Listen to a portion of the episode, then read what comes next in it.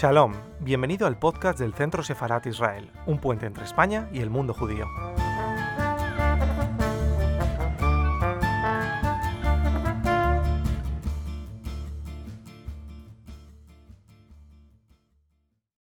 un delito internacional de enorme gravedad y se ofrecen en ese instrumento, en ese eh, tratado, algunas eh, herramientas para luchar contra él.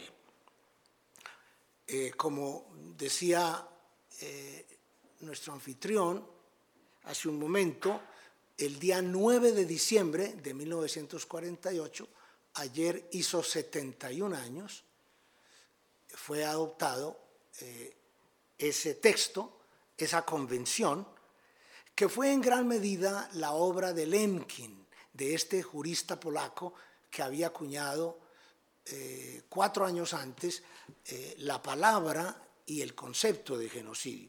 Lemkin eh, llevó una vida que en sí misma daría para, para, varias novelas y para varias películas. se ganó la vida con grandes dificultades porque se obsesionó desde muy joven con la creación de un derecho penal internacional o de un derecho internacional penal que basado en el crimen de genocidio se extendiera a todas aquellas modalidades de barbarie y de atrocidad que podían perpetrar eh, los gobernantes, los dirigentes, los militares, eh, los líderes de los países eh, contra sus propios pueblos o contra otros pueblos, de suerte que se generara una auténtica justicia penal internacional a partir de un auténtico derecho penal internacional. Y él dedicó toda su vida a luchar por la tipificación que es como dicen los penalistas, que es lo que se hace con una conducta eh, que consideramos indeseable, que consideramos abominable, para convertirla en delito. Eh, tipificar un delito es definir en la ley penal y solo en la ley penal y nada más que en la ley penal una conducta que consideramos particularmente repugnante particularmente eh, censurable, eh, de manera que frente a ella eh, la autoridad punitiva que se reconoce a los estados desde hace ya muchos siglos se traduzca en una persecución, de acuerdo con la ley naturalmente, y a través de un proceso con las debidas garantías, contra aquella persona o aquellas personas que se hayan involucrado en la perpetración de ese tipo de conducta. Pero lo más paradójico es que eh, quien viola la ley penal, el delincuente, eh, lo que hace en realidad desde el punto de vista formal, desde el punto de vista técnico, es cumplirla. Porque la ley penal no prohíbe. La ley penal no dice no matarás, no violarás, no robarás, no estafarás. No. La manera de hacerlo es describir en términos positivos la conducta que se considera criminal y establecer para ella, a renglón seguido, en la misma norma, en el mismo precepto, el castigo correspondiente. El que con intención de matar ocasione la muerte a alguien, estará sujeto a la pena de 14 a 25 años de prisión o cadena perpetua o pena de muerte. O sea que lo que hace la ley penal en rigor es describir la conducta que se considera criminal y fijar de una vez, lo más claro posible, el castigo asignado para quien perpetre esa conducta y sea oído y vencido en juicio, más allá de toda duda razonable. Por tanto, se dice con una cierta licencia poética, pero que corresponde a la realidad, que quien eh, delinque, quien viola la ley penal, lo que hace es cumplirla. porque lo que hace es encajar su conducta, adecuar su conducta al tipo penal, es decir, a la descripción de la conducta criminal por la norma penal, que es lo que se llama el tipo. En, derecho penal, el tipo es la conducta criminal tal como la describe la ley. Por tanto, eh, la Convención contra el Genocidio, entre otras cosas, eh, nos define ya por primera vez el genocidio. ¿Y qué es el genocidio? El genocidio es la destrucción o tentativa de destrucción intencional, destrucción o tentativa de destrucción intencional en todo o en parte de un grupo nacional, étnico, racial o religioso.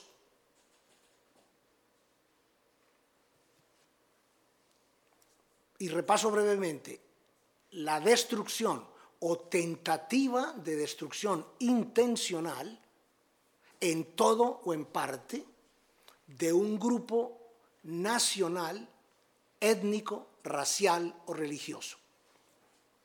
Veremos enseguida qué se puede decir de estos grupos y qué pasa con otros grupos que aparentemente no estén incluidos en, esa lista, en esa tetralogía, en, una de esas cuatro categorías. Pero lo que hay que rescatar aquí eh, de entrada es el elemento fundamental de la intencionalidad. Si no hay intencionalidad de destrucción del grupo como tal, con sus características propias, específicas, definitorias, no hay genocidio. Por eso, en mi opinión y en la de eh, la mayor parte de las personas que se ocupan de estos temas en las universidades, eh, en las escuelas de derecho eh, y en los centros de, estudios avanzados sobre estas materias, no se puede hablar del genocidio perpetrado por los españoles durante la conquista en América ni del genocidio perpetrado por los colonos ingleses y holandeses en Norteamérica eh, durante eh, la ocupación de aquel territorio eh, a partir del siglo XVII, porque el elemento absolutamente clave, determinante de la intencionalidad, no está en absoluto claro. Hubo matanzas, sí. Hubo muertes, sí, y muchas, y atroces en muchos casos, pero encontrar el designio criminal, el propósito deliberado, eh, voluntario, decidido de destruir al grupo como tal, eh, es una cosa mucho más complicada. Eh, y los expertos también advierten que eh, es lo más difícil de probar. La intención deliberada, más allá de toda duda razonable, de destruir al grupo como tal, en todo o en parte, o la tentativa de hacerlo. Puede que se frustre, pero si hay una tentativa que se pueda configurar, que se pueda documentar, que se pueda probar ante un tribunal, se puede hablar de genocidio. Otro elemento que quiero proponerles, que también es muy interesante, es eh, lo que los penalistas llaman el bien jurídico protegido. Me explico.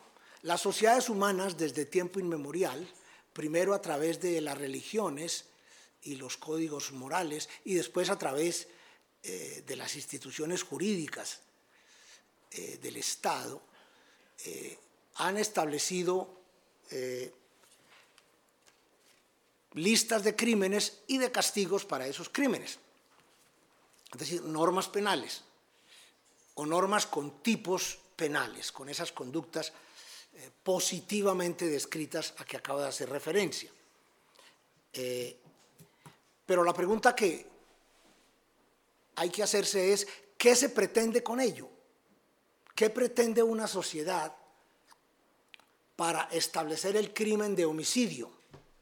¿Qué pretende una sociedad para establecer el crimen de violencia sexual o de violación sexual?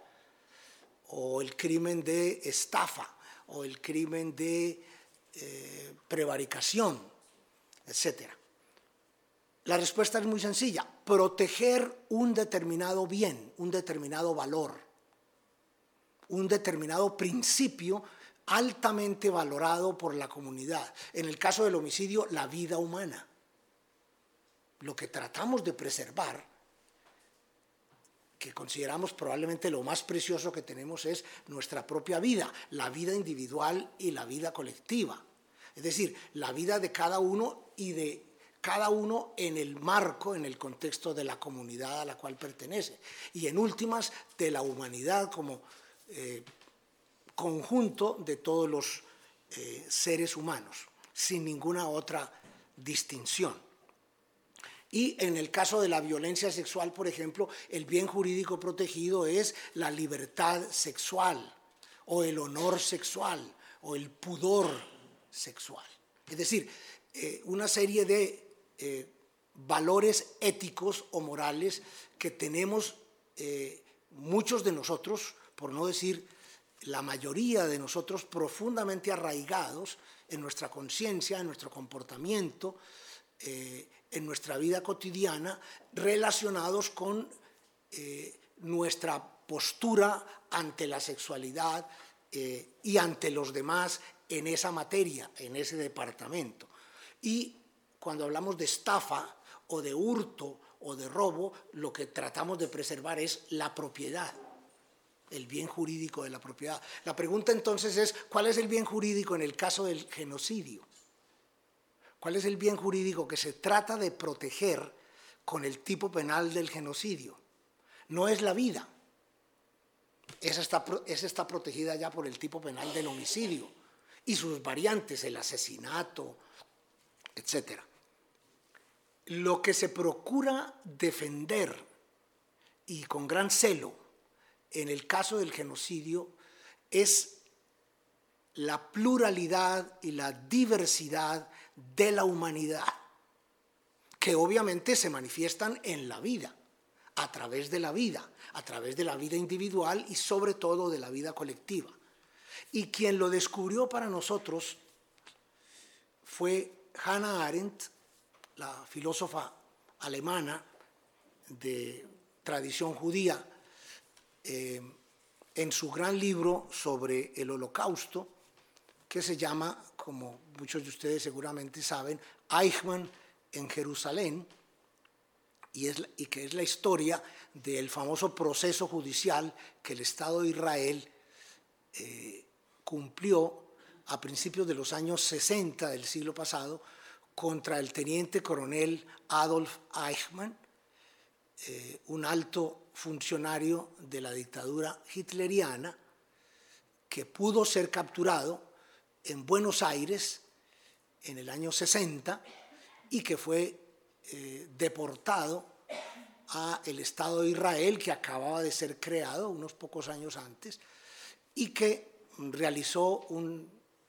proceso judicial muy resonante de gran eh, eh, audiencia eh, internacional y en el cual por primera vez se planteó el crimen de genocidio entre los cargos de la fiscalía contra el reo, contra el acusado.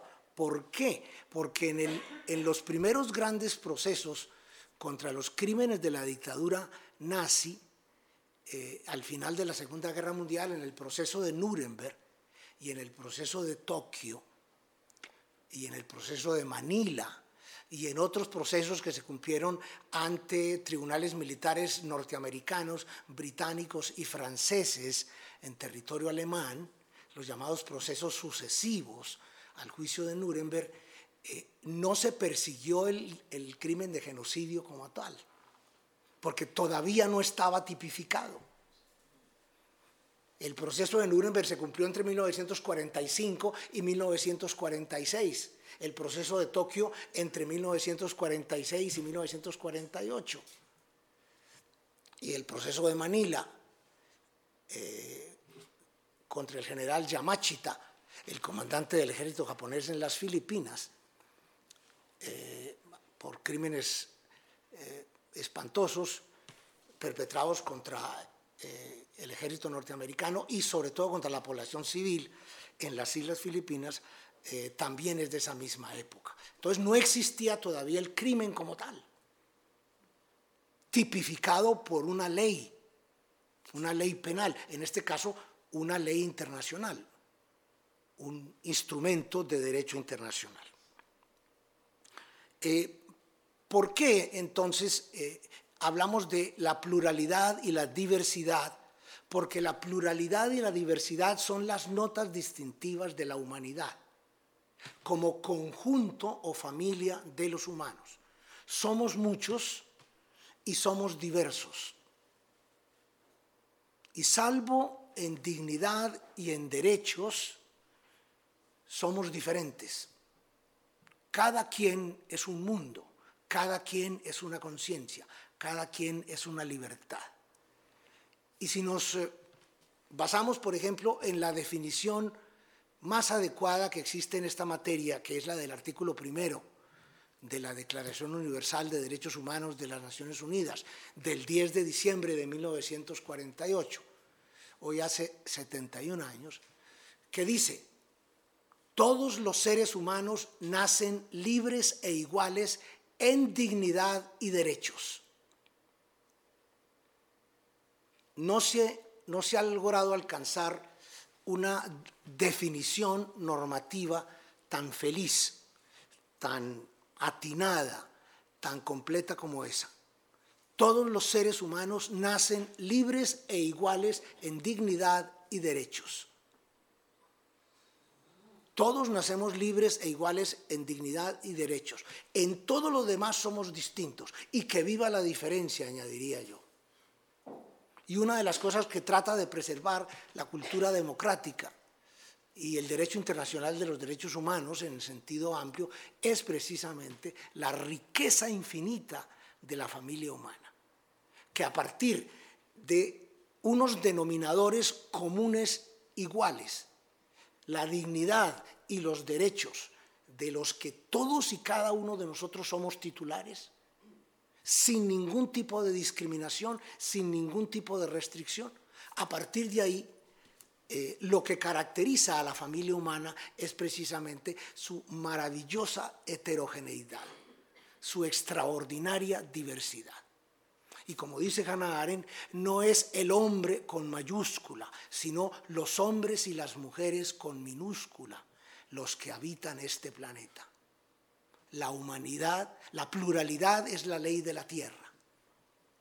Entonces, el bien jurídico protegido en materia de genocidio es la, vida de la humanidad, si, si ustedes me, me permiten eh, hacer esta otra formulación. Es la vida de la humanidad que por definición es una, es una familia, es una comunidad plural y es una comunidad diversa.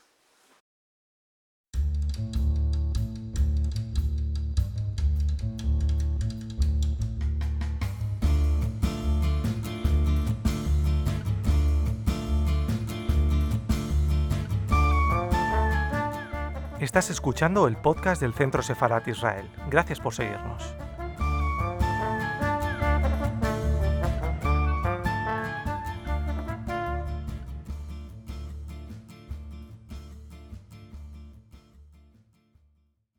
¿Cómo debe manifestarse el genocidio para ser considerado como tal? Eh, el genocidio está definido entonces en la Convención contra el Genocidio, de 1948 y en el Estatuto de la Corte Penal Internacional de 1998. 50 años después de la Convención contra el Genocidio de Naciones Unidas, se creó el primer Tribunal Penal Internacional independiente y permanente de la historia, que es la Corte Penal Internacional que tiene su sede en La Haya, la capital de Holanda. Y en el estatuto de ese tribunal del Tribunal Penal Internacional permanente, no transitorio como todos los que hubo antes que ese, en ese estatuto que se llama también el Estatuto de Roma, porque fue adoptado en la capital italiana en una conferencia diplomática el 17 de julio de 1998, eh, se define el, genocidio exactamente en los mismos términos que en la Convención de 1948. O sea, el Estatuto de la Corte Penal Internacional repite textualmente, verbatim, la definición de genocidio de la Convención de 1948. Son idénticas. La definición de la Convención y la definición del Estatuto de la Corte Penal Internacional, que dice, se considera por genocidio, se entenderá por genocidio cualquiera de los actos mencionados a continuación, perpetrados con la intención de destruir total o parcialmente a un grupo nacional, étnico, racial o religioso como tal. A. Matanza de miembros del grupo. Entonces, la primera práctica de genocidio es el asesinato, la muerte violenta de los miembros del grupo. B. Lesión grave a la integridad física o mental de los miembros del grupo. En cualquier forma lesión grave de la integridad física o mental de los miembros del grupo, mutilación corporal, lavado de cerebro, etcétera, etcétera. C. Sometimiento intencional del grupo a condiciones de existencia que hayan de acarrear su destrucción física total o parcial. El ejemplo perfecto de esta tercera modalidad del genocidio es el de las hambrunas. Es decir, eh, gigantescas operaciones o campañas, casi siempre promovidas por estados o por ejércitos, para imponer el hambre a la fuerza sobre poblaciones enteras. Y, les traigo en, la lista de genocidios de nuestra época eh, dos ejemplos egregios, dos ejemplos eh, monumentales la hambruna ucraniana, la hambruna de Ucrania, eh, imputable a la dictadura stalinista entre 1932 y 1934, que se resolvió con 7 millones de víctimas, todas pertenecientes al pueblo ucraniano y no ucranio, si me perdonan. Cuando oigo decir ucranio en la televisión, me, da repelús. Eh, de Ucrania viene ucraniano o ucraniana. El, español es tan rico. Y la hambruna de Mao, sobre la cual hablaremos, no me quiero adelantar porque es un episodio mucho, muchísimo más complejo y de una gravedad infinita. Eh, de medidas destinadas a impedir el nacimiento, a impedir nacimientos en el seno del grupo. Entonces, la esterilización forzada, eh, la eugenesia, em, el control de la natalidad impuesto por la fuerza eh, o el sacrificio de, recién nacidos, de, bebés, que por desgracia eh, ha sido tan común en, muchos conflictos armados y en muchos desastres humanitarios. Y E, quinta y última modalidad del genocidio, traslado por la fuerza de niños del grupo a otro grupo. Fíjense ustedes, en mi modesta opinión de estudioso de estas materias, esta es la única modalidad de genocidio que podría haberse perpetrado en España bajo el franquismo. y estoy siendo lo más exquisito en el uso del lenguaje que puedo. Es la única modalidad de genocidio que podría haberse perpetrado en España bajo el franquismo. el traslado por la fuerza de niños del grupo a otro grupo. Porque en esto, si me perdonan, para utilizar la expresión que utilizaba mi madre, hay que hilar muy delgadito, muy delgadito. Y finalmente, el tema de los grupos, antes de entrar a la lista de los genocidios. ¿Quiénes pueden ser víctimas de genocidio? Estos cuatro grupos de que hemos hablado. Grupos nacionales, grupos étnicos, grupos raciales y grupos religiosos. Y ahí empieza el problema. En primer lugar, debo advertir eh, con cierta tristeza que en el proyecto inicial de la Convención contra el Genocidio, preparado por Lemkin, el padre eh, del concepto y de, y de la norma internacional que lo consagró por primera vez, estaban incluidos los grupos políticos y los grupos culturales. Pero dos grupos de países que por desgracia eh, tenían y siguen teniendo mucha influencia en la comunidad internacional y que en aquel entonces formaban parte de la Asamblea General de Naciones Unidas, me refiero a el bloque de países occidentales, Estados Unidos, Gran Bretaña, Francia, eh, la Alemania post-hitleriana, eh, Italia, la propia España, y otros, Portugal, se opusieron a la categoría de grupos culturales.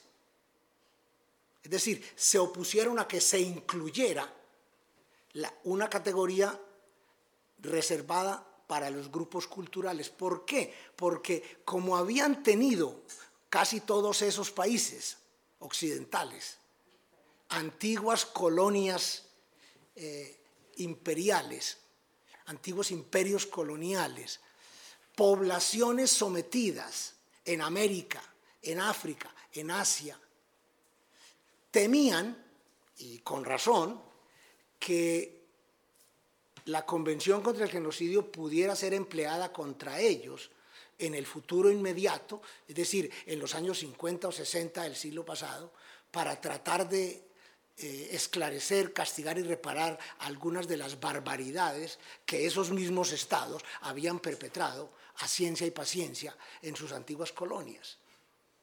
Y tuvieron éxito. Fue sustraída del proyecto la categoría de grupos culturales.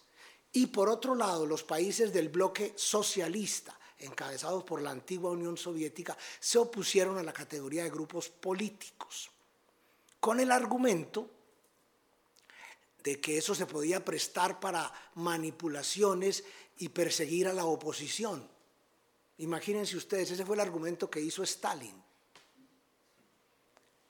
que si se tipificaba el genocidio contra grupos políticos, se podía terminar persiguiendo y exterminando grupos políticos, como, es, como si eso no, no lo hubiera practicado su propio régimen eh, en gran escala durante aquellos años. Sin embargo, las cuatro categorías, eh, les adelanto, no son tan restrictivas como parece. Tienen mucha más, mucho más potencial. ¿Qué son grupos nacionales? Eh, la definición que voy a ofrecerles enseguida es la que nos propuso hace unos años el Tribunal Penal Internacional para Ruanda un tribunal creado por el Consejo de Seguridad de las Naciones Unidas a principios de los años 90 del siglo pasado para perseguir, esclarecer, castigar y reparar los crímenes eh, internacionales graves perpetrados en Ruanda eh, y en la región de los grandes lagos del centro de África eh, en 1994 y 95, en uno de los genocidios más espantosos de nuestra época. El tribunal entonces eh, definió para nosotros qué debemos entender por un grupo nacional, qué por un grupo étnico, qué por un grupo racial y qué por un grupo religioso. Un grupo nacional es el compuesto por individuos que comparten una ciudadanía. Entonces, un grupo nacional o nación es una comunidad compuesta de individuos que comparten una ciudadanía es decir, un estatuto político de primer grado, de primera clase, con plenos derechos. Estamos hablando de ciudadanía en serio, con todas las de la ley, con todas sus implicaciones. Libertades políticas, derechos civiles eh, y derechos de otros ámbitos y de otras eh, condiciones. Grupo étnico, en segundo lugar, es el compuesto por individuos que comparten un lenguaje y o una cultura. Esta es una categoría muy amplia. ¿Qué es una etnia, por tanto? ¿Los vascos constituyen un grupo étnico? Sí. Yo creo que sí. ¿Los catalanes constituyen un grupo étnico? Sí. Yo creo que sí. Ahora bien, los vegetarianos qué no? Los vegetarianos. ¿Constituyen un grupo étnico? Probablemente. No lo afirmo de manera apodíctica, pero me parece que se puede hacer un buen alegato. Y en general todas aquellas comunidades humanas que tengan una personalidad cultural fuerte, clara, perfilada de acuerdo con esta definición, que compartan un lenguaje y o una cultura.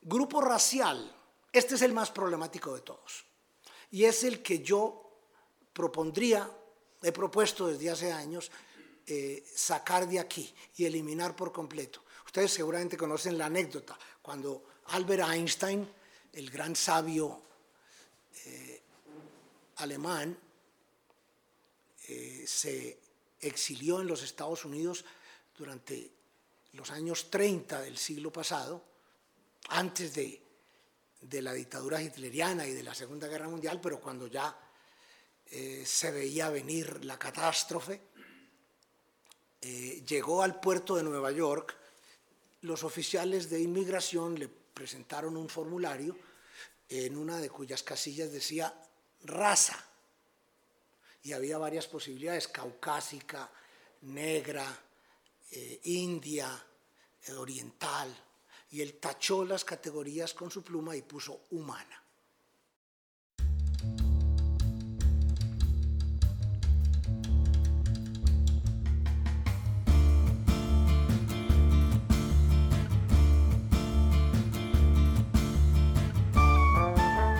Gracias por escucharnos. Recuerda que también nos puedes seguir a través de Instagram, Facebook y Twitter con el usuario arroba Centro Sefarat Israel o si lo prefieres en nuestra página web www.sefarat-israel.es.